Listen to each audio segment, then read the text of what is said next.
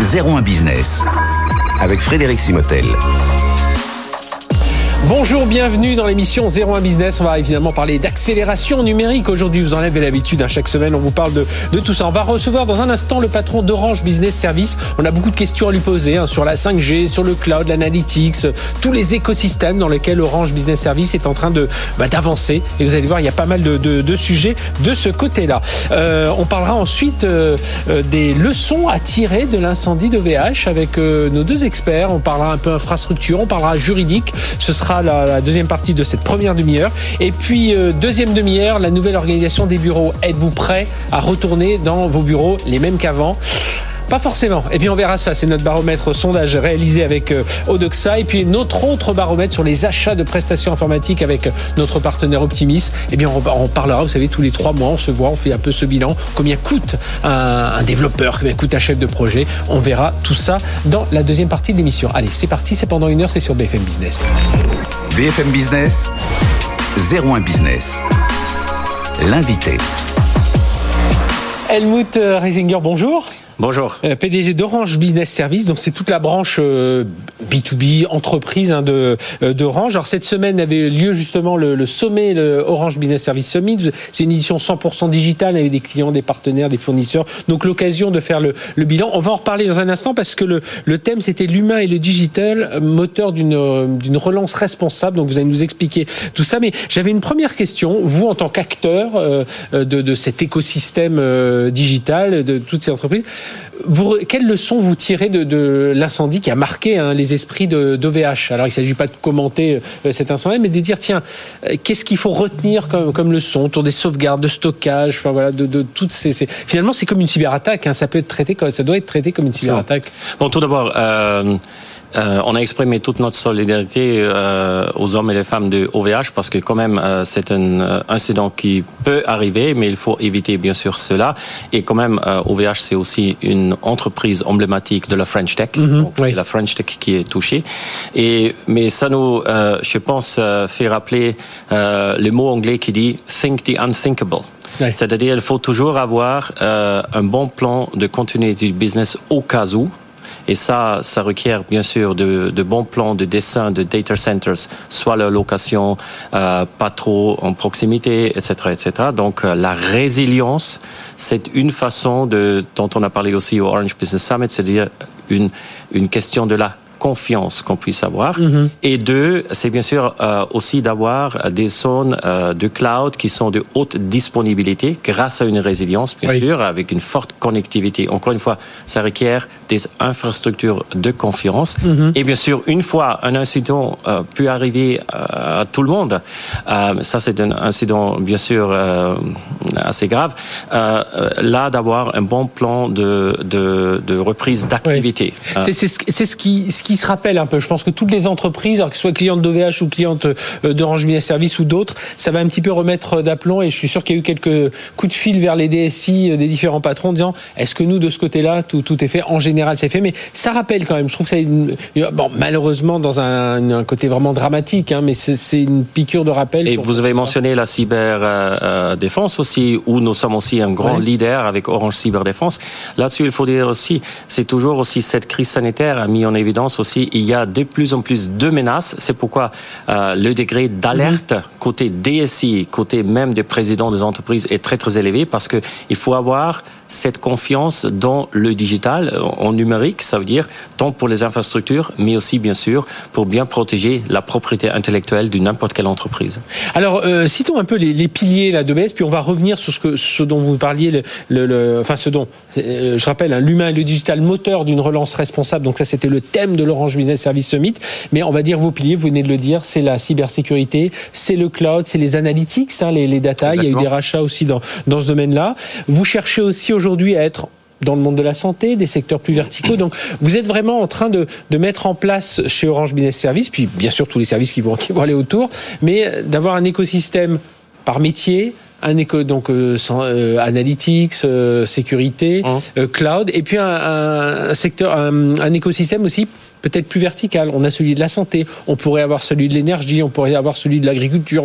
Voilà, on peut les énumérer. À... Absolument. Bon, notre stratégie en tant que Orange Business se base, nous sommes une société de services digitaux né du réseau. Donc on est vraiment bicéphale là-dedans.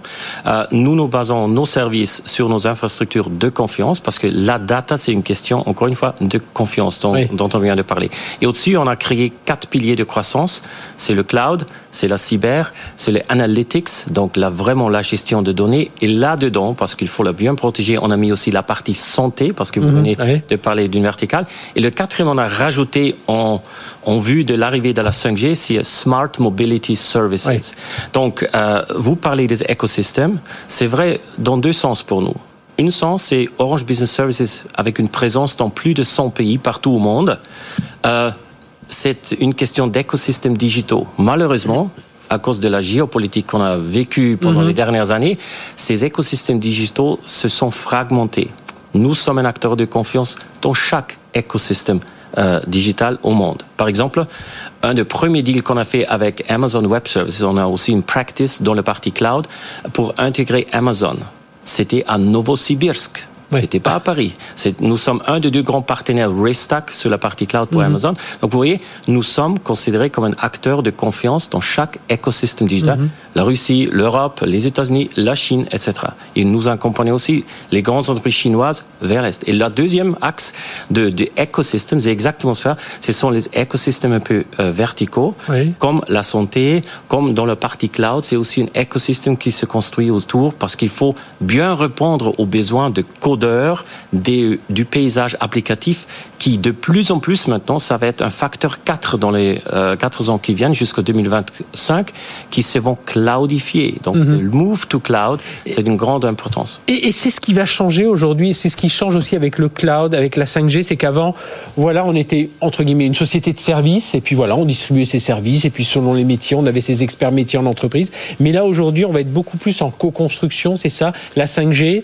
Euh, bien voilà, on va travailler euh, je sais pas, si on parle beaucoup dans la logistique, donc on va être euh, avec des transporteurs, euh, la 5G dans la ville intelligente, ben on, on va travailler avec des collectivités, avec des, des gens de l'immobilier, le, cloud pareil. C'est ce qui change aussi dans votre métier aujourd'hui, c'est que voilà, sans tout compartimenter, mais mais absolument, c'est-à-dire le numérique, c'est vraiment un driver pour la création de nouveaux écosystèmes parce que les entreprises, grâce au digital, sont de plus en plus interconnectées. C'est très important. Vous parlez de la 5G, par exemple au port d'Anvers on a créé un écosystème portuaire. Mhm. C'est-à-dire le remorqueur, quand ils arrivent avec des différents euh, euh, produits chimiques, par exemple, ils sont déjà en contact en entrant euh, la zone portuaire avec, par exemple, BASF ou Borealis qui sont là pour bien déjà interfacer le système d'information et dire euh, voilà, le produit chimique A va arriver à 12h25 euh, euh, sur cette sur cette zone d'arrivée. Mhm. Donc c'est vraiment cette le numérique là, c'est un catalyseur, un driver ou un booster et pour cette création d'écosystème. Et encore une fois, c'était boosté par cette crise sanitaire, je mhm. pense. Ah oui. Et alors, euh, lorsque vous dites euh, l'humain, le digital moteur d'une relance responsable, vous pensez qu'aujourd'hui, là, c'est le moment où il faut appuyer un peu sur l'accélérateur de cette, cette partie responsable? On, on entend beaucoup plus aujourd'hui euh, ça, la raison d'être. on fait un peu plus attention au développement durable. Mais est-ce que ça, c'est c'est une bonne conscience qu'on se donne en ce moment, ou alors vraiment, on est en train de, de, de franchir une étape dans, dans, dans ce secteur Et le numérique est vraiment au centre de cette cette responsabilité aussi, parce que c'est une responsabilité vis-à-vis l'usage humain pour intégrer aussi les besoins humains. On le voit dans, la, dans le comportement de collaborateurs dans les entreprises aujourd'hui. Euh, L'avenir du travail va être hybride. Oui. C'est plus une question de l'espace vraiment mhm. aussi, mais non seulement, mais c'est une question des résultats qu'on va faire. Et c'est aussi une question sur l'inclusivité et aussi sur la question environnementale. Le digital va être aussi un encre vraiment fort pour booster la combinaison, par exemple, du monde industriel. C'est ce qu'on a vu aussi avec ArcelorMittal, qui a parlé mhm. au Orange Business Summit sur euh, son projet de 5G, l'acier 5G. Euh, euh, et avec, avec l'environnement, plus l'industrie, plus digital, plus l'environnement. Smart and green, ça va très bien ensemble. Dernière question, Helmut Rasinger, développement euh, à l'international, développement avec les métiers. On a vu que notamment dans la cybersécurité, il y avait un gros rachat il y a deux ans maintenant, euh, un peu plus de deux ans. Euh, on voit, on voit avancer, hein, pousser vos pions dans différents différents domaines. Ça va passer par de la croissance organique, de la croissance externe aussi pour aller chercher des, des, des compétences dans, dans, certains domaines? Il y a les deux Ou sens. dans certaines zones il y a les deux sens. Il y a le sens croissance organique. Il faut dire que les réseaux sont vraiment un booster parce que nous sommes devenus aussi le leader sur les réseaux softwarisés à niveau mondial. Mm -hmm. C'est aujourd'hui une société française, ouais. Orange Business, qui est le leader euh, à niveau mondial de ça ça emporte aussi la cybersécurité, ça c'est une bonne chose, mais c'était aussi grâce aux acquisitions. Stéphane Richard a rappelé parfois que nous sommes le seul opérateur d'avoir réussi de vraiment créer un pilier de succès avec Orange Cyberdéfense, oui. qui bien sûr, c'est au service de nos clients entreprises.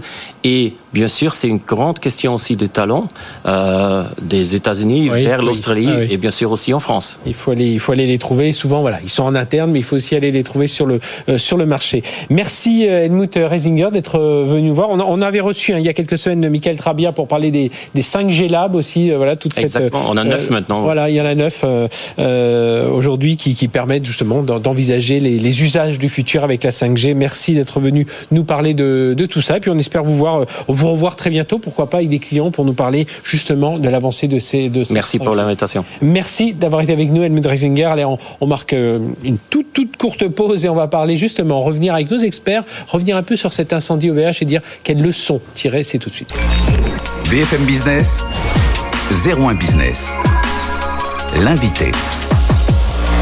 On va revenir, je vous l'ai dit, sur cet incendie OVH, mais surtout les leçons à tirer. On va pas parler de l'incendie en tant que tel, mais voilà, les leçons à tirer, les leçons au niveau de l'infrastructure, au niveau du, du, stockage, de la sauvegarde, d'un point de vue juridique aussi, savoir si les entreprises aujourd'hui sont suffisamment préparées ou si parfois elles se disent, tiens, c'est dans le cloud, tout ça se fait un peu automatiquement, sans trop savoir euh, ce qui s'y passe. Mais justement, il faut quand même aller, aller voir euh, d'un peu plus près. On va en parler avec euh, Anne Pio d'Abzac. Bonjour. Bonjour. Anne, merci d'être avec nous. Vous êtes vice-présidente et secrétaire générale de l'AMRAE, euh, donc cette association hein, de, de, directeurs du risque, euh, risque, sécurité. Et vous êtes aussi, alors, euh, à, la, à, la, ville, vous êtes directrice des risques et des assurances d'Ipsen Pharma. Absolument. Et vous avez en charge aussi la sécurité IT, hein, c'est ça Absolument. Au sein d'Ipsen Pharma.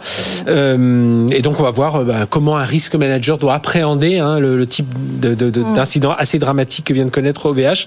Et puis avec nous également Norman Odara. Bonjour. Bonjour. Norman, oui. merci d'être avec nous, directeur général France d'Inetom. Inetom, voilà, ça doit commencer à vous dire quelque chose. Hein, c'est le nouveau nom euh, de, GFI euh, informatique. Et donc avec vous, Norman, on va aussi voir euh, les leçons. Bah tiens, on va, on va démarrer avec avec vous voilà, la première chose que vous dites quand vous voyez ce qui vient de se passer, alors ce qui aurait pu se passer avec d'autres data centers, mais là, bon, ça s'est passé avec un et un acteur français, euh, en l'occurrence OVH.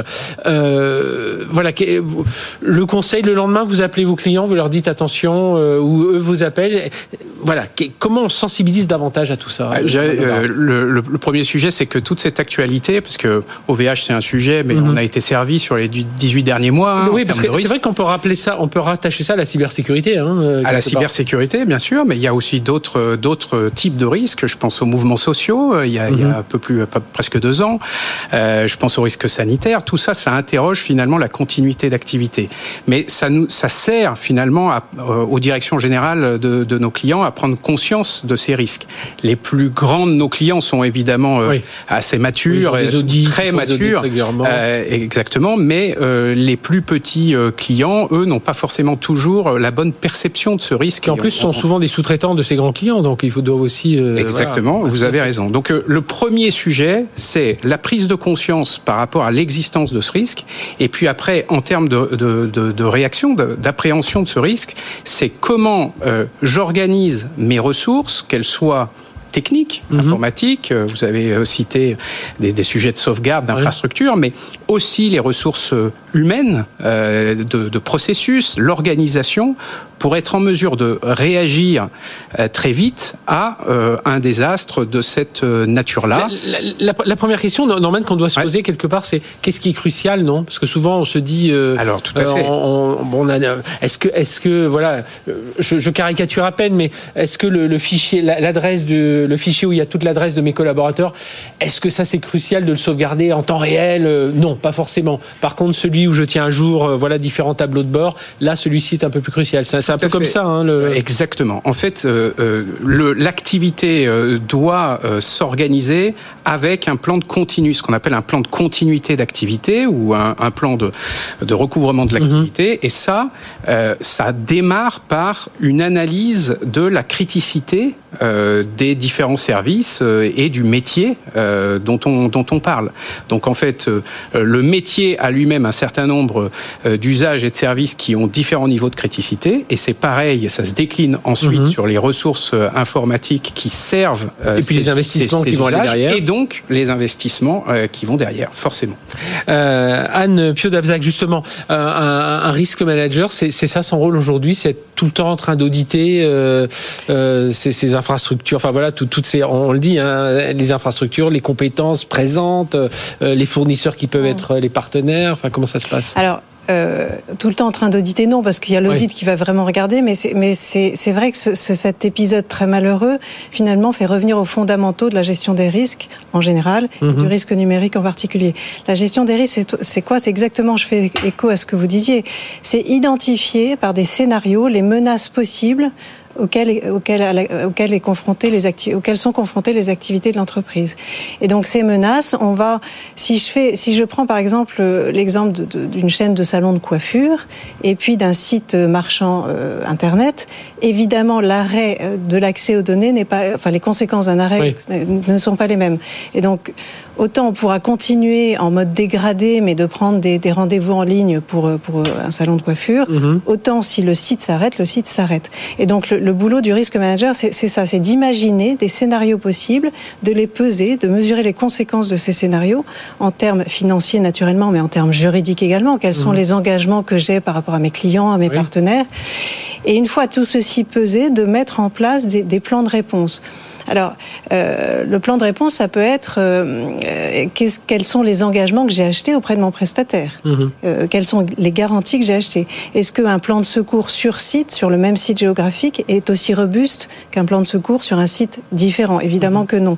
Ensuite, au-delà des engagements que je vais acheter, il y a des choses que je peux moi-même mettre en place en termes de continuité d'activité, bien entendu. Et puis, je dirais le troisième, euh, le troisième amortisseur de choc, bah, c'est l'assurance qui vient en complément de toutes ces mesures de couverture du risque. Et, en gros, ce que je disais là à l'instant auprès de Norman, c'est euh, finalement il faut bien connaître son entreprise, bien connaître ses data, en se disant voilà, alors euh, parce que on va dire personne aujourd'hui, même si une entreprise qui a de très bons résultats, ne va pas s'amuser à tout sauvegarder en temps réel sur un autre site. Voilà, il faut il faut il faut vraiment. Et pour vous, c'est peut-être ce qui manque aujourd'hui dans les entreprises. Parfois, c'est de vraiment catégoriser, niveler le, niveau de euh, de data dont on va avoir besoin en temps réel en temps réel, et puis du coup, bah, de mettre les solutions associées et faire les investissements associés. C'est extrêmement important. On a tous des ressources limitées, hein, puis, euh, donc il s'agit de, de, raisonner par priorité et de, en effet d'identifier ce qui est critique de, et de ce qui l'est moins.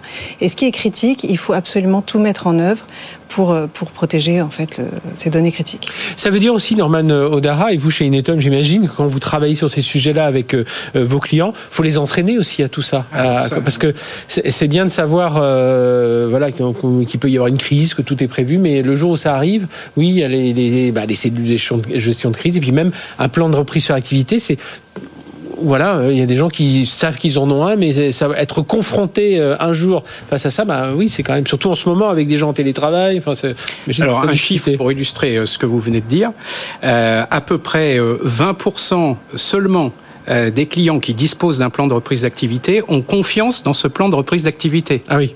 Donc, euh, quand on a dit ça, on, on, on a tout dit vis-à-vis de la procédure de test et mhm. d'entraînement euh, vis-à-vis de ces scénarios.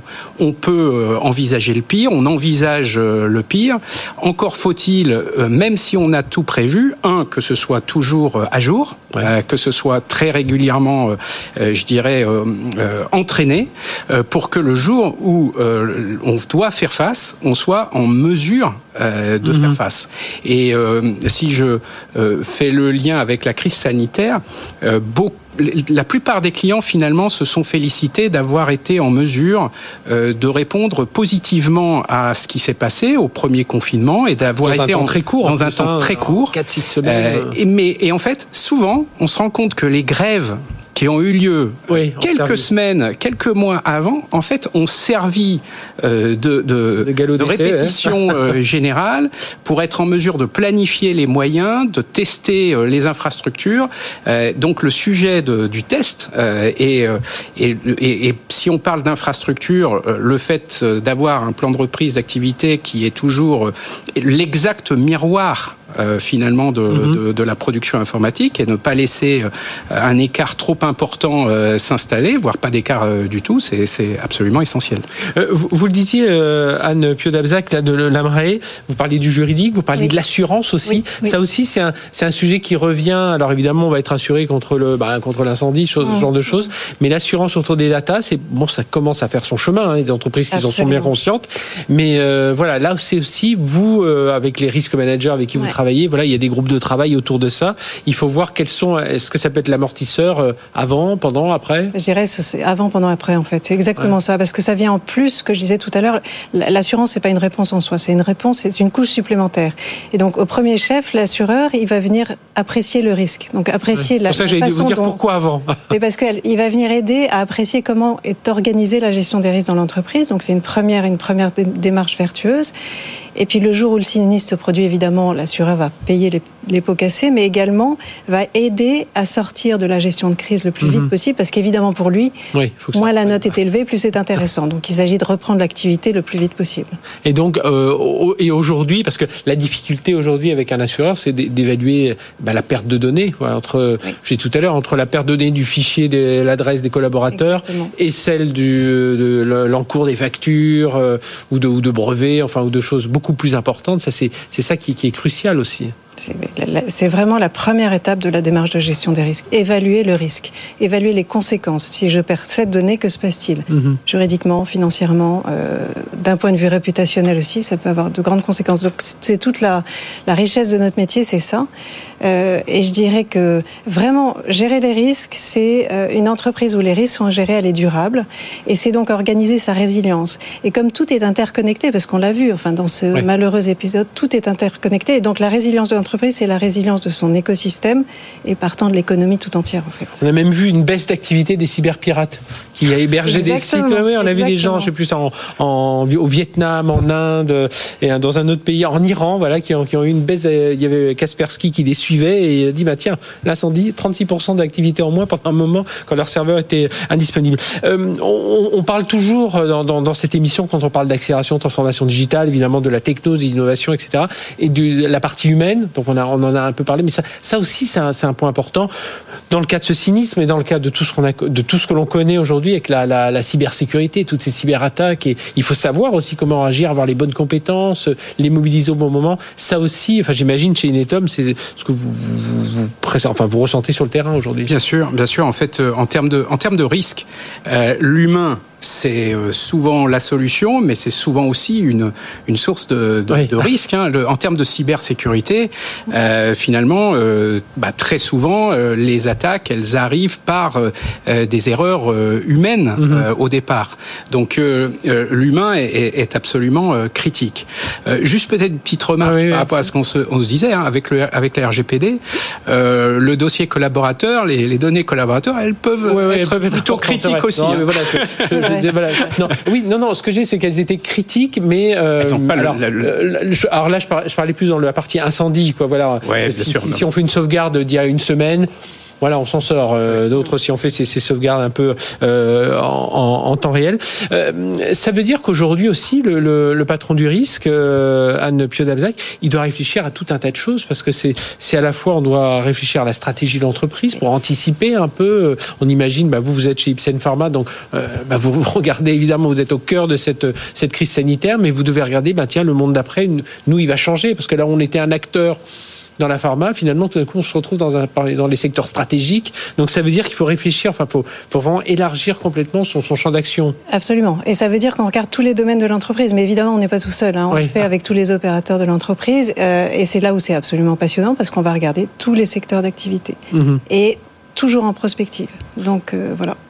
Norman, euh, dernière question aussi sur euh, ce que nous ce que nous apprend un peu ce alors cet accident dramatique pour OVH, mais toutes ces cyberattaques, c'est aussi la relation, on n'arrête pas de le dire, hein, la relation entre le système d'information, métier, ingénieur. Il faut que les métiers s'imprègnent aussi de tout ça, hein, savoir que euh, le site web a été défaillant parce que bah, justement il y a eu cet, cet incendie-là. Bah, il faut qu'ils comprennent, enfin, faut que eux s'y intéressent aussi et ne, se reposent pas trop. Alors c'est tout le c'est tout sujet de, de, cette transformation digitale ou de ce flow digital. Il y a interconnexion totale euh, entre la technologie et le métier. Mhm. Euh, beaucoup, euh, la, la, barrière qui pouvait y avoir entre le métier et l'IT s'estompe de plus en plus. Et donc, ça veut dire une appropriation par le métier de, de ces sujets. Et Anne le disait tout à l'heure, le fait de savoir précisément quels services on souscrit, si on parle du cloud par exemple, c'est est absolument essentiel. Euh, le cloud, il n'est pas du tout euh, automatique. Ah il est très automatisé. Je pense que certains, parmi les petits acteurs, ont pu y croire un moment avec cette sorte d'OVH. Tout à fait, mais il vous offre plein de solutions et, souvent aussi des solutions en termes de, de plan de reprise d'activité. Mais euh, il faut pouvoir évaluer et souscrire les bons services. Et mhm. donc il y a tout un tas de, de, de professionnels euh, finalement qui sont là pour aider aussi à appréhender euh, des, des, des réalités qui sont, ma foi, très très complexes entre les différents opérateurs, les différents fournisseurs de technologies, la complexité métier de l'entreprise elle-même. le champ est très large. Bon, ça va encore pas mal de, pas mal de travail. Hein. Merci. Merci à tous les deux. Norman Odara, donc directeur général France d'Inetom, euh, et Anne Pio d'Abzac, vice-présidente et secrétaire générale de l'AMRAE. C'est quoi les prochaines publications dont vous les avez en tête de l'AMRAE? On va mettre à jour justement la sécurité numérique. Eh bien voilà, eh bien on attendra ça. Ce sera peut-être l'occasion de vous faire revenir sur ce plateau. Merci à tous les deux. On marque une courte pause. On se retrouve juste après. Tiens, c'est un sujet qui doit vous, certainement vous intéresser aussi. L'organisation des bureaux. On a interrogé les Français. Eh bien évidemment, ils ne sont pas prêts à revenir travailler travailler dans les mêmes conditions euh, qu'avant Est-ce qu'ils certains même euh, ne veulent plus d'open space Allez, on en parle. Vous allez voir, c'est notre baromètre d'EXA. Pas mal d'enseignements autour de, de ce sondage. Voilà, deuxième partie de notre émission. On va parler de notre envie de travailler euh, dans une nouvelle, nouveau type d'organisation. Évidemment, hein, cette pandémie transforme pas mal de choses. Et vous allez voir, il y a quelques enseignements à tirer de, du baromètre que nous réalisons chaque mois avec Odoxa, notre partenaire. On interroge comme ça 1000 Français sur des questions liées au numérique, aux, nouvelles organisations, aux nouvelles méthodes de travail. Et donc là, on s'est intéressé à l'organisation des, bureaux. Comment vous vouliez euh, revenir, comment les Français voulaient revenir, euh, ou pas d'ailleurs, euh, au, au, sein de leur bureau. On en parle avec Émile Leclerc, directeur d'études Odoxa. Bonjour. Bonjour. Émile, merci d'être avec nous. Benjamin Grange, président de Densu Consulting et administrateur de l'Axel. Bonjour. Bonjour. Benjamin. Et Samir Nassiri Khalil, directeur commercial pôle efficient chez Layton. Bonjour. Frédéric. Samir, merci d'être avec nous. Alors on va démarrer avec les chiffres avec Émile et puis on va on va les commenter tous ensemble. Euh, première question, hein, est-ce que euh, est-ce que, ça doit changer Est-ce que ça doit changer Bon, on s'en doutait un peu, mais il y a quand même euh, 20, 20, qui disent non. C'est massif. Oui, on a demandé aux Français et aux salariés évidemment si l'organisation du travail et des bureaux devait revenir comme elle l'était avant la crise ou bien si elle devait évoluer profondément. Là, c'est vraiment massif. 78% d'entre eux nous disent ça doit évoluer et c'est même 80% chez, chez les salariés. Donc il y a vraiment pas de débat. Le bureau d'avant ne pourra être le bureau de mhm. demain, euh, ou en tout cas, si ça devait être le cas, ça serait problématique pour, pour beaucoup de salariés. On imagine que les 20% qui ont répondu oui, c'est ceux qui avaient déjà changé récemment, donc ils se disent oh non, moi j'aimais bien. Potentiellement. C'est peut-être ça. Et en tout cas, ce qui est intéressant derrière, c'est euh, quelle est la, la, bonne ou la mauvaise image qu'ont les gens? Alors euh, voilà. Bah, voilà, on a testé quatre organisations qui sont plus couramment utilisées. La, celle qui est la plus rejetée, c'est celle qui s'est développée au cours des 20 dernières années, c'est l'open space. 54% des Français et 55% des salariés ont une mauvaise image de l'open space. Donc l'expérience de l'open space est difficile pour la plupart d'entre eux. Donc il la, il rejette assez massivement. Le flex office qui est encore très peu utilisé, hein, très peu généralisé dans les entreprises, c'est du 50-50, hein, 49% et donc flex office et on arrive et on prend le bureau qui est disponible. Voilà, exactement. Il y a une organisation qui est très très flex office en mhm. fait, hein, tout simplement, et 53% chez les salariés, donc ils sont un peu plus positifs, ils ont envie de, de tester les espaces de coworking qui peuvent s'adapter finalement au télétravail. Quand on est en télétravail, parfois à la maison c'est pas facile, donc autant aller dans un espace de, de coworking. Là, on a une bonne image, 67%. Et le top du top, ça reste le, le traditionnel bureau individuel. 78% des Français et 78% des salariés en ont une bonne image. Ce qui est intéressant, c'est aussi quand on regarde par âge, par âge, âge euh, mhm. des, des, Français qu'on a interrogés. Et en fait, on se rend compte que le bureau individuel est apprécié d'à peu près tout le monde. Les nouvelles organisations, en revanche, sont appréciées quasiment autant que le bureau individuel chez les jeunes. Vous voyez, on a 75% pour les espaces de coworking, 69% pour le, les, les, open space et 76% pour les pour les flex office. Donc ça veut dire que les entreprises qui ont des salariés jeunes, elles peuvent euh, développer des nouvelles organisations. Si vos salariés sont beaucoup plus âgés, ils vont plutôt euh, se tourner vers les, les, bureaux individuels. Ouais, et puis quand on a connu les bureaux individuels, bon, autant rester en télétravail chez soi. Il y a un confort. mais voilà, mais euh, c'est conjoncturel, ça, le fait que les bureaux Benjamin Grange, que les bureaux individuels soient 78%, hein, qui, qui disent, euh, moi j'aimerais bien revenir à revenir ou où j'ai une meilleure image du bureau individuel Alors, il faut, il faut savoir que sur ces organisations du travail, on est souvent dans des mouvements de balancier. Et là, évidemment, crise oblige, le mouvement de balancier est, est extrême. Et alors, euh, celui qui est en bas du classement, qui est euh, l'open space. L'open space qui était en fait un, moyen pour l'entreprise, euh, comment dire, de d'optimiser les mètres carrés et puis de faire ce, de faire collaborer ensemble des gens qui se parlaient un petit peu moins mhm. fonctionnellement entre équipes. Donc il y avait il y a un vrai sens en fait en termes fonctionnels. Eh bien, il se trouve que aujourd'hui cette organisation, elle est, si elle est totalement, comment dire, rejetée, c'est majoritairement pour le sujet du bruit, parce que tous ceux qui ont expérimenté... pour celui-ci, c'est hors contexte sanitaire. Même si on avait posé la question là... Et, d'ailleurs, et d'ailleurs, quand on écoute les Français qui parlent beaucoup des open space, euh, ils parlent euh, euh, régulièrement du sujet du bruit. Et bruit, à la limite, c'est fatigant, mais le bruit, ça renvoie à interruption. et donc, interruption euh, incessante, ça veut dire qu'on passe plus de temps à faire un certain nombre de tâches. Ça veut dire que derrière, on compense. Et cette, cette logique de compensation fait qu'il faut monter en productivité et parfois ça génère du stress. Mhm. Donc, en d'autres termes, alors que c'est censé générer du positif, c'est-à-dire de la transversalité, une forme de convivialité, eh bien finalement, euh, on aboutit à une situation qui est individuellement mal vécue. Alors, quand la crise sanitaire vient se rajouter, et on voit très bien d'ailleurs dans les conversations qu'il y a eu deux pics très majeurs. C'est au moment euh, euh, finalement où le, où le Covid euh, se propageait. Comment se propage-t-il dans les Ça, c'est ce que vous avez fait sur, et, dans les réseaux, sociaux. C'est hein. très très clair de voir ce pic qui, qui, était, qui était très clair à partir de d'avril. Et puis il y a eu un deuxième, un deuxième pic, c'est au moment où on a parlé des masques. Et est-ce que les masques sont suffisants pour ceux qui, pour suffisants pour protéger, pour ceux qui sont dans des espaces ouverts? Et donc on voit très bien que la crise est venue se rajouter finalement à une forme de, de rejet ou de, rejet de, l'open space pour des raisons beaucoup plus structurelles. Mhm. Oui, puis ça, ça, interroge aussi, alors là, lié directement à la crise sanitaire, parce qu'on va voir un peu plus de télétravail. Il hein. faut pas rêver non plus. On va pas, enfin rêver. Je sais pas si c'est un rêve. Faut pas imaginer qu'on va tous euh, basculer en télétravail de façon massive et, et libérer les bureaux. Mais justement, ça, ça, les espaces de coworking, le flex office, ça, ça, ça, va peut-être devenir un peu plus la norme. Et quand on voit ce qui se passe aujourd'hui, euh, Samir. Ouais, probablement. Euh, en fait, ce, sondage, ça ressemble à une injonction des Français mhm. à finalement euh, changer les choses. Ce qui était vécu avant et vu comme des, quelque chose d'assez exotique le flex office, le télétravail. Hein. On se rappelle dans des colloques, on pensait que c'était l'apanage des startups, ça. Hein.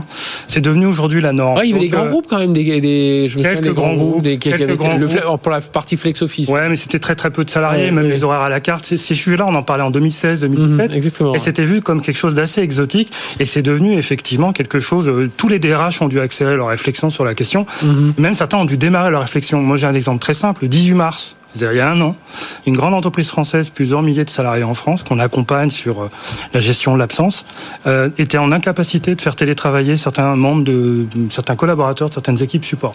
Donc c'est-à-dire que on avait des personnes qui étaient complètement désœuvrées. Donc effectivement, ces sujets-là qui sont qui sont devenus assez impérieux pendant la crise deviennent aujourd'hui et rentrent dans le corpus des avantages sociaux. Mhm. Aujourd'hui, ces sujets d'organisation, d'espace de travail, d'horaire de travail sont devenus des avantages sociaux non monétaires, mais ça devient des avantages sociaux et ça vient finalement en concomitance avec euh, un sujet dont, qui prend une, une envergure très très forte en 2021, c'est l'expérience collaborateur. On connaissait l'expérience client où toutes les fonctions support sont tournées vers le client et maintenant on connaît l'expérience collaborateur et du coup toute l'innovation finalement que doit produire le DRH qui est devenu aujourd'hui un, un, un, élément clé hein, dans l'organisation pendant la crise et post-crise, eh doté de tourner vers ces sujets effectivement d'expérience collaborative. On, voit apparaître ce titre d'ailleurs. Hein. moi, j'ai vu dans plusieurs grandes entreprises apparaître le, euh, le directeur de l'expérience, enfin le, responsable de l'expérience collaborateur, qui, qui évidemment soit, qui est parfois même le DRH. Mais... Il y, a un point sur le, sur le flex office, c'est que, en fait, c'est, ce qui est paradoxal, c'est que c'est un sujet qui est un concept qui est pas nouveau. Ça fait 25 ans qu'on parle, alors, dans des termes différents, de flex office ou de, ou de télétravail. Et en fait, ça a toujours été quelque chose d'assez marginal.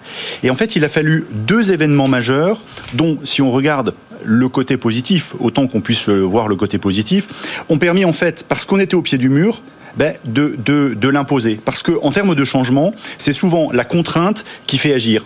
Hum. Il y a eu les grandes grèves. Il y a eu les grandes grèves il y a, il y a, il y a, trois ans qui ont, qui ont forcé finalement euh, euh, les entreprises à dire bah, il faut qu'on continue euh, à fonctionner comme avant. Et puis évidemment, là, il y a ce, ce sujet de crise sanitaire. Donc mm c'est presque le, le petit euh, côté positif de ce que l'on vit, de ce que l'on vit, de ce que l'on vit euh, de, de, cette crise-là, ça a forcé les entreprises à faire. Et aujourd'hui, vous voyez, il y a, y a, une forme de cliquet anti-retour. On ne revient plus en arrière. Et évidemment, ça s'est transformé en avantage social. Un vrai changement de paradigme. En fait. Mhm. On a un vrai changement de paradigme en ce moment sur le système de rétribution et, la manière dont on traite le collaborateur. Eh bien, changement aussi parce que autre question posée aux, aux salariés, enfin aux salariés, à la centaine de Français interrogés par Odoxa.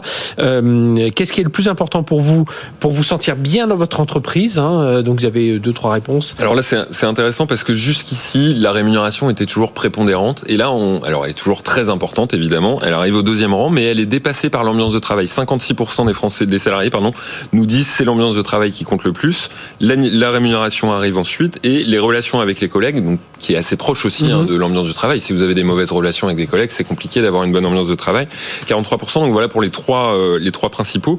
Il y a la stabilité de l'emploi qui compte aussi dans la période que, que nous travaillons qui, qui peut être importante, l'intérêt qu'on trouve, le sens qu'on trouve dans le travail, l'utilité et le rôle qu'on peut jouer pour l'intérêt général, ça, ça compte beaucoup, notamment chez les, les, salariés du public.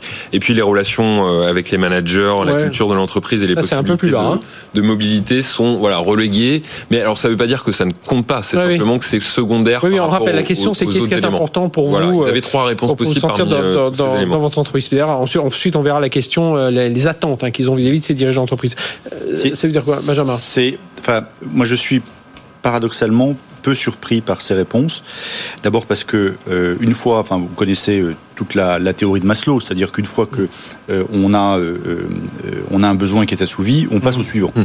Donc si les rémunérations sont au niveau à peu près de ce qui est souhaité, c'est vrai qu'on va s'intéresser à un autre facteur. Et en fait, l'ambiance au travail et les relations avec les collègues, on est sur le même genre de notion mmh. qui, en ce moment, manque évidemment cruellement. C'est la relation aux autres et la relation humaine. Donc en fait, mmh. je pense qu'il y a un côté un peu structurel qui est de dire ça a toujours été important ça a toujours été important aux côtés de, la rémunération, c'est-à-dire évidemment les à côté. Mais, c'est vrai que dans la période que l'on traverse, parce qu'il y a un manque qui est évidemment euh, euh, vécu par tous, eh bien ça devient l'élément un peu majeur. Probablement qu'on reposerait la question euh, dans un an, ce serait peut-être un peu différent. Euh, ça veut dire, euh, Samir, que euh, là, dans ce, ce, à quoi doivent faire, doivent faire attention les, les, les DRH, ambiance au travail, alors, il ne s'agit pas de mettre des tables de ping-pong et des, hmm. des baby-foot un, peu, un peu partout, mais oui, dans ce retour, alors qui hmm. n'en sera pas vraiment un, parce qu'il y aura un peu de télétravail et, et, tout ça, il faut, bah, il faut faire attention à ces critères, la relation entre les... Prenez soin de vos employés, ils prendront soin de votre entreprise Mhm. C'est pas de moi, malheureusement, ah c'est de Richard Branson. mais c'est exactement ça. C'est-à-dire qu'en fait, on, un, ça devient un sujet majeur euh, pour l'attractivité et là aussi la marque employeur, hein, qui est aussi mhm. un, une notion qui, qui, se développe depuis trois ans. Pourquoi? Parce que effectivement, euh, l'entreprise a l'objectif de rendre ses salariés heureux, mais d'en faire aussi des citoyens heureux. Donc en, en réalité, c'est toute l'imprégnation de la vie privée et du coup, sur et la du coup, et du coup, le client est heureux aussi. Absolument, complètement. Chaîne. Clairement, clairement. En bout de chaîne, si vous avez des, des, salariés qui ont la capacité de se concentrer sur leur travail, d'être engagés, responsabilisés, vous avez évidemment probablement des collaborateurs qui sont beaucoup plus performants. C'est une évidence. Et, et, mais ces sujets, euh, il y a, doit y avoir une vraie réflexion de l'entreprise autour de la construction de ces avantages sociaux. Il ne faut pas, mhm. pas faire n'importe quoi. Il faut que ah l'entreprise soit capable de matériellement les, les, les organiser. ce qui est intéressant, c'est que l'injonction de la crise sanitaire les a, les a imposés.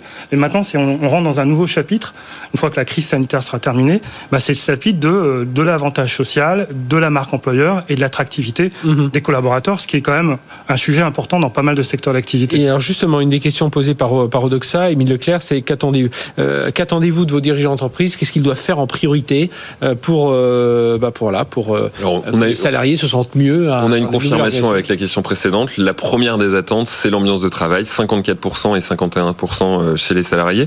Mais il nous parle aussi, on en parlait à l'instant, hein, de flexibilité d'aménagement des horaires de travail. Je vous interromps juste un instant. Meilleure ambiance au travail et en dessous, c'est aider à relâcher la pression, remettre, du lien humain. effectivement, c'est ces éléments-là. Et la flexibilité arrive en deuxième et les accords sur le télétravail. Donc on voit bien que aller au travail aujourd'hui, enfin demain, à la sortie de crise, aller au travail, ça signifiera avoir des relations avec ses collègues, vivre une expérience, comme vous le disiez, euh, collaborateur. Et puis on travaillera en partie aussi euh, la moitié du temps, à peu près quand on interroge les télétravailleurs, eux, pour eux, la semaine idéale, c'est la moitié du temps en entreprise et la moitié du temps en télétravail. Et ensuite, on a, euh, ce qui n'est pas absurde hein, dans la période qu'on travaille, une meilleure santé au travail, ce qui relègue d'autres priorités qui peuvent être importantes, hein, la transformation digitale et le renforcement de la, de la politique euh, RSE de l'entreprise à des rangs euh, beaucoup plus lointains, des priorités qui sont beaucoup plus secondaires pour les, pour les salariés. C'est étrange, ça, Samir, que ça remette la transformation digitale aussi bas. Enfin, parmi les priorités, hein, il y avait deux réponses, donc on, imagine que voilà, c'est important aussi, mais dans les priorités, c'est là. Oui, ouais, les, sujets de transformation digitale pour le salarié, c'est davantage des sujets de productivité pour l'entreprise. Mhm. Ça concerne finalement assez peu la vie quotidienne du salarié, même si pour ouais, autant, il ne le voit pas, lui vraiment. Voilà, il, ne le voit pas, il le ressent pas. Il le ressent peut-être, mais voilà. Même si, la transformation digitale qui sert non pas seulement à améliorer la productivité, mais finalement rendre le travail plus agréable, c'est aussi un enjeu. Parce que je rappelle juste que l'ambiance de travail, c'est quand même une notion, vous l'avez dit tout à l'heure, mhm. hein. c'est pas le baby-foot, c'est pas la fontaine à eau, c'est pas la machine à café, l'enjeu là, ici. Hein. Euh, c'est trois choses. C'est est-ce que votre entreprise, votre équipe est en succès? Les méthodes de management et puis surtout ce que vous avez à faire au quotidien. et sur ce terrain-là, je pense que la transformation digitale est utile parce qu'elle vous permet d'automatiser un certain nombre de fonctions mhm. un peu rébarbatives. Euh, mais effectivement, il faudra être très très vigilant dans euh, euh, ce que produit un collaborateur, son travail au quotidien et probablement essayer de trouver des solutions pour retirer de ce travail-là toutes les tâches qui sont aujourd'hui euh, peu intéressantes ou rébarbatives. C'est un enjeu dans l'industrie comme dans le métier finalement. Et, et, le numérique va aider à ça, Benjamin Grange? Oui, il y avait deux, deux choses par rapport à cette question. La, première chose, c'est que le RSE, la transformation numérique, ça fait quand même des années qu'on en parle et on est arrivé déjà à un premier niveau mmh. de maturité qui fait que, voilà, je dis pas que c'est évidemment c'est une quête sans fin, mais, mais il y a déjà un premier niveau qui, qui est déjà satisfaisant pour beaucoup d'entreprises. Et, et, la deuxième chose, c'est que cette époque-là, depuis un an, euh, on, on, a expliqué en fait aux collaborateurs que le bureau était chez lui. Euh, là, à la sortie, il va falloir expliquer que le bureau c'est dans l'entreprise. Donc ça veut dire que c'est un nouveau lieu d'expérience. Et forcément, mmh. euh, forcément, on a mêlé vie professionnelle, vie, vie personnelle pendant un an. Il va falloir qu'on trouve un bon compromis entre vie professionnelle et vie personnelle dans les lieux de l'entreprise. Eh ben, ça fait du boulot pour les pour les RH et ceux qui les conseillent, hein, messieurs. Merci tous les trois. Émile Leclerc, directeur d'études Odoxa. On se retrouvera le mois prochain, évidemment, pour un nouveau baromètre. Benjamin Grange, président de Densu Consulting et administrateur de l'Axel. Et Samir Nassiri Khalil, directeur commercial du pôle efficience chez Layton, nos partenaires sur ce baromètre. Allez, tout de suite, on va parler ben, tiens, des prestations achats. Vous allez voir aussi, là, il y a pas mal d'enseignements sur tout ce qui se passe en ce moment. C'est tout de suite sur BFM Business. BFM Business partenaire. BFM Business, 01 Business. Les invités. Voilà, je vous ai promis, on va parler de prestations euh, d'achat dans le, monde de l'informatique avec notre baromètre et notre partenaire euh, Optimis avec qui euh, bah, qui réalise le baromètre. Hein. Nous, on, s'en fait que, que l'écho parce que vous récupérez quand même pas mal de, de data. Donc avec Frédéric Doumingue, bonjour. Bonjour. Président et fondateur d'Optimis, donc plateforme numérique de, qui permet aux prestataires informatiques d'aller chercher des compétences et puis ben, de l'autre côté, enfin aux prestataires informatiques de mettre des compétences en ligne et, puis aux autres de, bah, de mettre leur, leur contrat possible, les clients. Et un client, justement, on en a eu un. C'est la bonne idée de Frédéric d'avoir proposé à Hubert Cariou, bonjour, bonjour. d'être venu avec nous. Vous êtes DSI au sein du groupe Albea, qui est un groupe spécialisé dans le B2B, dans le packaging. Vous travaillez avec toutes les grandes boîtes de, luxe pour voilà, les accompagner dans le, packaging de, de, de, leurs cosmétiques. C'est ça, exactement. Tous les tubes que vous avez, toutes les boîtes à mascara, les, les capots de parfum. Faut les réduire, hein, faut enlever l'air et qu'il y a tout ça à l'intérieur. J'imagine l'un de vos enjeux euh, aujourd'hui. Justement, vous allez nous apporter euh, votre vision de donneur d'ordre. Hein, c'est comme ça que l'on dit dans, ce marché. Voir un peu si vous sentez aussi cette tension parce que c'est un baromètre. on est à la deuxième édition. Enfin, ce baromètre existe depuis quatre ans maintenant. Oui. Donc vous avez quand même pas mal de recul. Mais nous, euh, celui que l'on présente ici, c'est la, deuxième, la, la, deuxième session. Donc voilà, vous pourrez faire dans les replays, vous pourrez regarder un peu comment ça avance. Euh, on est toujours en tension euh... Alors, on est toujours sur un marché en tension puisque le volume de demande est quand même beaucoup moins important qu'il y a un an. Hein. Mhm. On, est on a à un volume de demande qui est de 45% par rapport à la demande de l'année dernière à la même époque. Donc, il y a quand même un volume moins important. Et donc, le, la tension est davantage du côté. Donc, il y a moins de projets pour l'instant. Voilà. Enfin, moins de, moins, moins de projets qui demandent ces, des profils. Voilà. Beaucoup, beaucoup moins de projets. Alors, il y a beaucoup de projets qui se sont perdurés, qui ont continué sur 2020, mais il y a beaucoup moins de, de nouveaux projets et donc de nouvelles euh, demandes d'achat de prestations de la part des donneurs d'ordre. Et alors c'est ce qu'on voit hein, sur l'indice du marché euh, P2I là que vous avez mis en place. Donc voilà, c'est pour mesurer justement cette cette offre et cette cette demande. On voit que la pente est en train de remonter hein, côté demande, mais voilà, pas aussi vite que. pas aussi vite. Alors elle a été vertigineuse. La chute, ça a été vertigineux. Oui, on en deux hein. trimestres, on a perdu 80% de la demande, donc la pente super raide. Et que c'est un peu comme en ski, on va avoir du, on descend beaucoup plus vite qu'on ne remonte et on va mettre peut-être 6 euh, euh, six trimestres, hein, 18 mois peut-être pour remonter cette pente et arriver au même niveau de demande qu'il y a un an. Euh, et aujourd'hui, si on voit les, les, les besoins, c'est en quoi? Quels quel profils sont les plus recherchés aujourd'hui? Alors aujourd'hui, euh, bon, toujours le, le, la, la, grosse majorité de la demande, elle est tirée par les études et du développement, beaucoup, mhm. beaucoup sur de l'application web, on va dire le développeur Java. Ça représente 40-45% de, de la demande globale. Euh, on voit beaucoup de demandes sur la data, et puis on voit repartir aussi toute la partie conseil métier à moi, donc plutôt mhm. côté euh, côté métier. Hubert Cariou, ça, ça, ça, vous surprend là, ce, cette, euh, vous-même donneur d'ordre, bah, j'imagine, oui, euh, l'histoire de la chute, bah, vous pareil, vous avez arrêté de, de chercher un moment et puis là, ça y est, ça reprend. Enfin, est-ce que ça illustre un peu la situation que vous vivez aujourd'hui au sein du groupe Albea ou, avec les autres DSI avec qui vous pouvez parler? Oui, complètement. Enfin, le, recours en consulting pour une société comme la nôtre, c'est aussi d'apporter de la flexibilité. Hein. Mhm. Donc, on a des internes, je dirais Aujourd'hui, on était plutôt sur un ratio euh, moitié-moitié hein, en interne et, externe, donc des, consultants. L'interne, ça va être plutôt sur le pilotage, la relation avec euh, les équipes business, euh, le cadrage, etc. Et les consultants, ils vont venir apporter de la flexibilité sur les compétences qu'on pourrait ne pas avoir chez nous, ou aussi sur du volume de mhm. projets qui vont, qui viennent, qui repartent, qui s'arrêtent. Donc c'est vrai qu'on a utilisé cette, cette flexibilité. Et l'année dernière, on l'a utilisé à plein. Alors on a hésité un moment. Est-ce qu'on réduisait le nombre de personnes euh, travaillant à nos côtés ou est-ce qu'on diminuait le temps euh, de leur travail? C'est plutôt cette deuxième option qu'on a mhm. adoptée en accord avec les, sociétés. parce que ces compétences, après, il faudra les rechercher. C'est exactement ça. Ça va repartir un jour. Exactement. Pas... Exactement. D'ailleurs, le PDG m'avait dit euh, garde le muscle parce qu'il faut, faut, évidemment économiser, hein, parce qu'on est en situation difficile, situation mhm. de crise, mais économiser, mais quand même gardons le muscle pour pouvoir rebondir mhm. le jour où. Donc, les consultants ont accepté en fait de passer à 60 de temps de travail ou 50% de temps de travail. Ça nous a apporté cette, euh, cette flexibilité. Et, alors, dans, euh, Frédéric Doumagne parlait à l'instant de la data.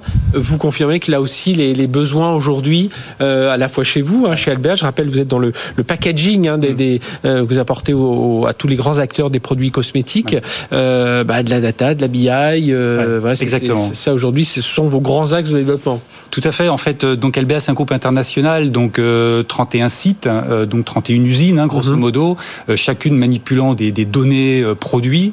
Et on constate qu'avec euh, tout ce qui est corporate social responsibility, RSE, il y a une pression de nos grands clients, hein, nos grands donneurs d'ordre, pour avoir une traçabilité beaucoup plus forte entre les produits élémentaires qu'on va utiliser, les résines plastiques, aujourd'hui des résines pures, mais aussi de plus en plus des résines recyclées. C'est vrai qu'on les voit. On avait reçu quelqu'un de Kering aussi qui nous expliquait aujourd'hui qu'ils mettaient la pression sur leurs fournisseurs, mais voilà, bah, du packaging notamment pour accompagner leurs leur responsabilités. exactement. Et, exactement. Et donc l'attente, c'est en effet une traçabilité complète entre vraiment le produit de départ et le produit qu'on va livrer. Hmm. Tout ça, c'est de la data hein, hmm. qui, traverse les différents systèmes informatiques autour de ce qu'on appelle le master data management. Hmm. Et tu, tu as cité la BI, la business intelligence. Là, on est beaucoup plus dans l'aide à la prise de décision. On a peut-être encore une culture trop intuitive parfois et on prend pas assez des décisions basées sur des, faits, des données, euh, des, des, des, prévisions. Et donc la BI aide à ça, va collecter des données dans différents systèmes et va la rendre intelligible pour des managers. Et, le métier, il est revenu euh, dans la, enfin il est revenu en course, il n'était pas, il pas mis à côté, mais il relance aussi les projets. Là, on sent vraiment euh, bah, chez Albert, on sent que ça, voilà, ça, ça, ça, ça frémit, enfin ça frémit au moins en tout Alors, cas. Je dirais sélectivement. Oui, voilà, ça. Sélectivement. On regarde les priorités. On est, on est encore dans une année, je dirais, un peu de transition. Nous, on voit un retour plutôt en 2022, hein, mhm. des chiffres identiques à ceux de 2019. Donc année de transition, année de sélectivité quand même des projets. Mhm. Et donc on n'est pas encore euh, aujourd'hui revenu euh, au niveau de 2019. Euh, Frédéric Dumain, c'est ce qu'on remarque là sur les, les, les, volumes, enfin sur c'est le baromètre, c'est le, le, métier revient peu à peu dans, dans, dans, la course pour relancer justement les, les projets. Et puis on va dire un mot aussi sur les, les prix. Est-ce que, est-ce que les, les, prix sont en dents de scie ou Alors les prix sont fluctuants, hein, ça c'est clair. Alors juste sur le sur les projets, donc oui, je pense que ce qu'a dit Hubert est tout à fait vrai. On l'a constaté chez quasiment tous nos clients, beaucoup plus de sélectivité. Mhm. beaucoup plus de sélectivité. Aucun projet ne s'est arrêté vraiment en 2020, hein. euh, mais euh, bon, il n'y avait pas eu forcément le taux de renouvellement. Et d'ailleurs, on assiste aujourd'hui, euh, en début d'année, à un taux, ce qu'on appelle un taux d'intercontrat, un taux de disponibilité des consultants, donc des offreurs, qui est bien supérieur. Il y a 18% d'offres en plus sur le marché.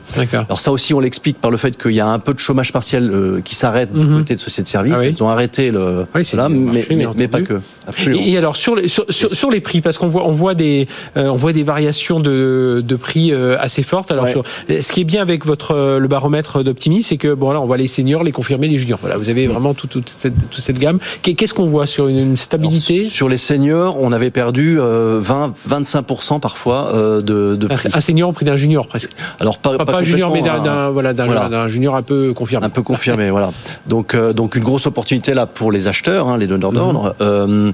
sur les prix des juniors, il y a pas eu d'impact. Il y avait, il y avait une petite baisse 5, 5 6%. On, ça continue à être assez bas. Et sur les confirmés, euh, on, on revoit une, une, légère hausse, mais, mhm. mais, mais, pas tant que ça. Alors par contre, sur les seniors, on voit le prix qui réaugmente hein, de l'ordre de 10%. Les chefs de projet, par exemple, globalement, le prix moyen d'un chef de projet qui avait pas mal baissé augmente d'une dizaine de pourcents. Oui, oui sur les seniors, on voit on les pics, c'est dans les 700 euros bon, euh, au, taux journalier moyen. Euh, c'est descendu à moins de, moins de 600 euros. Ouais, C'était important. Euh, variation importante des coûts, Hubert Caillou, bah, quand on est donneur d'ordre, il faut, voilà, faut gérer ça aussi. Hein.